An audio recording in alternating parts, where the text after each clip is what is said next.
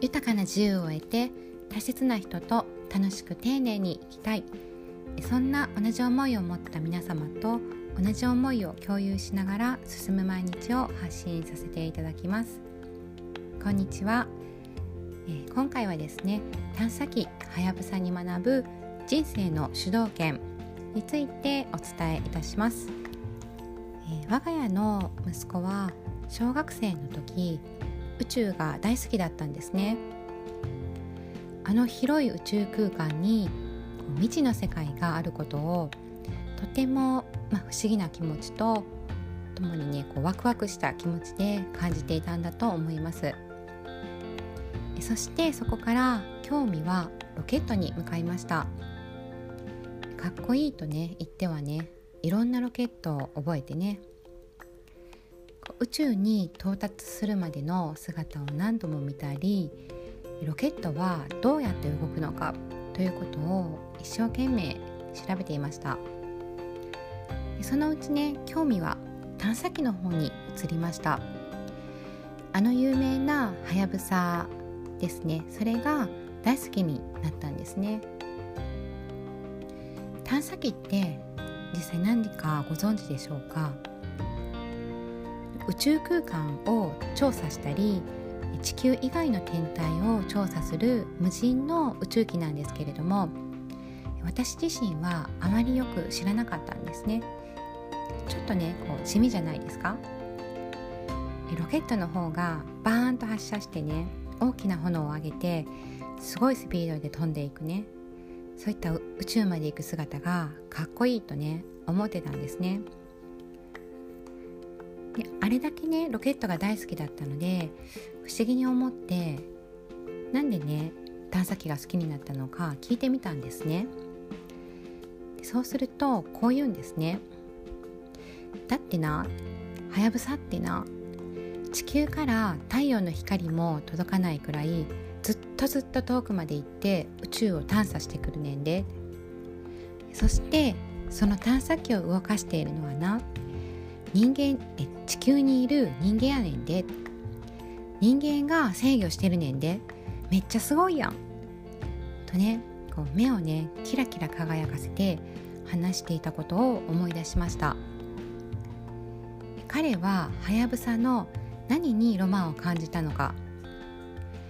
広い宇宙を生身の人間では行けなくともはやぶさという自分の分身が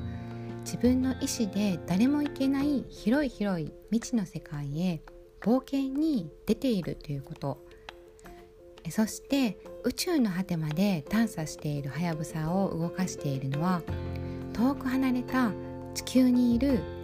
自分自身であるということ。自分が遠くの宇宙まで冒険できている。そして自分自身がそれを運転している。ねそう感じたんですね。誰かが飛ばしてそれを遠目から眺めているというのではなくて自分が飛ばして自分が運転し自分が宇宙を飛び回っているということなんですね。自分の意思を持って自分の希望を叶えているということなんですね。それは自分が主体であるっていうことなんですね。我が子を例にね例えてしまいましたけれども我が子に限らず子供ってこういった感性持ってますよね。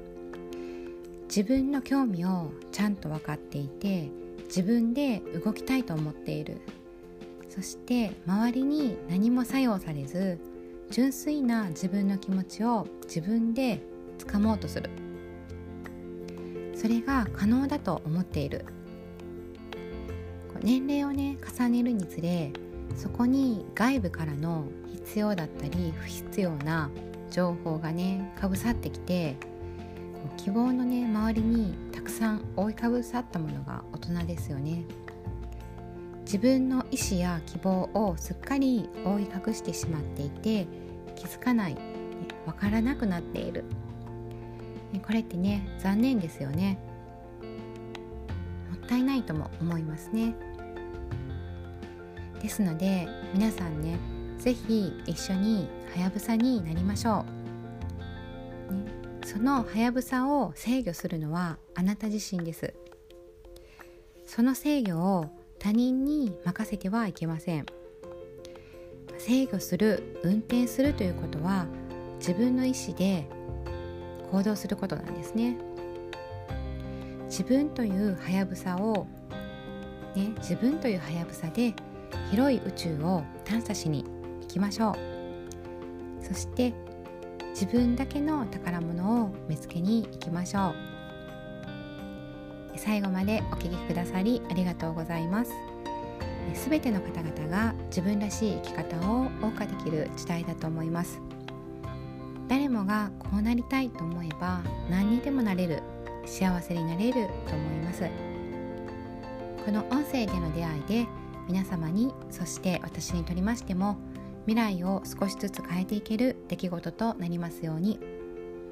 えー、もしね何か少しでもお役に立ててましたらフォローやいいねねそしてコメントもいただけるととても嬉しいですありがとうございました。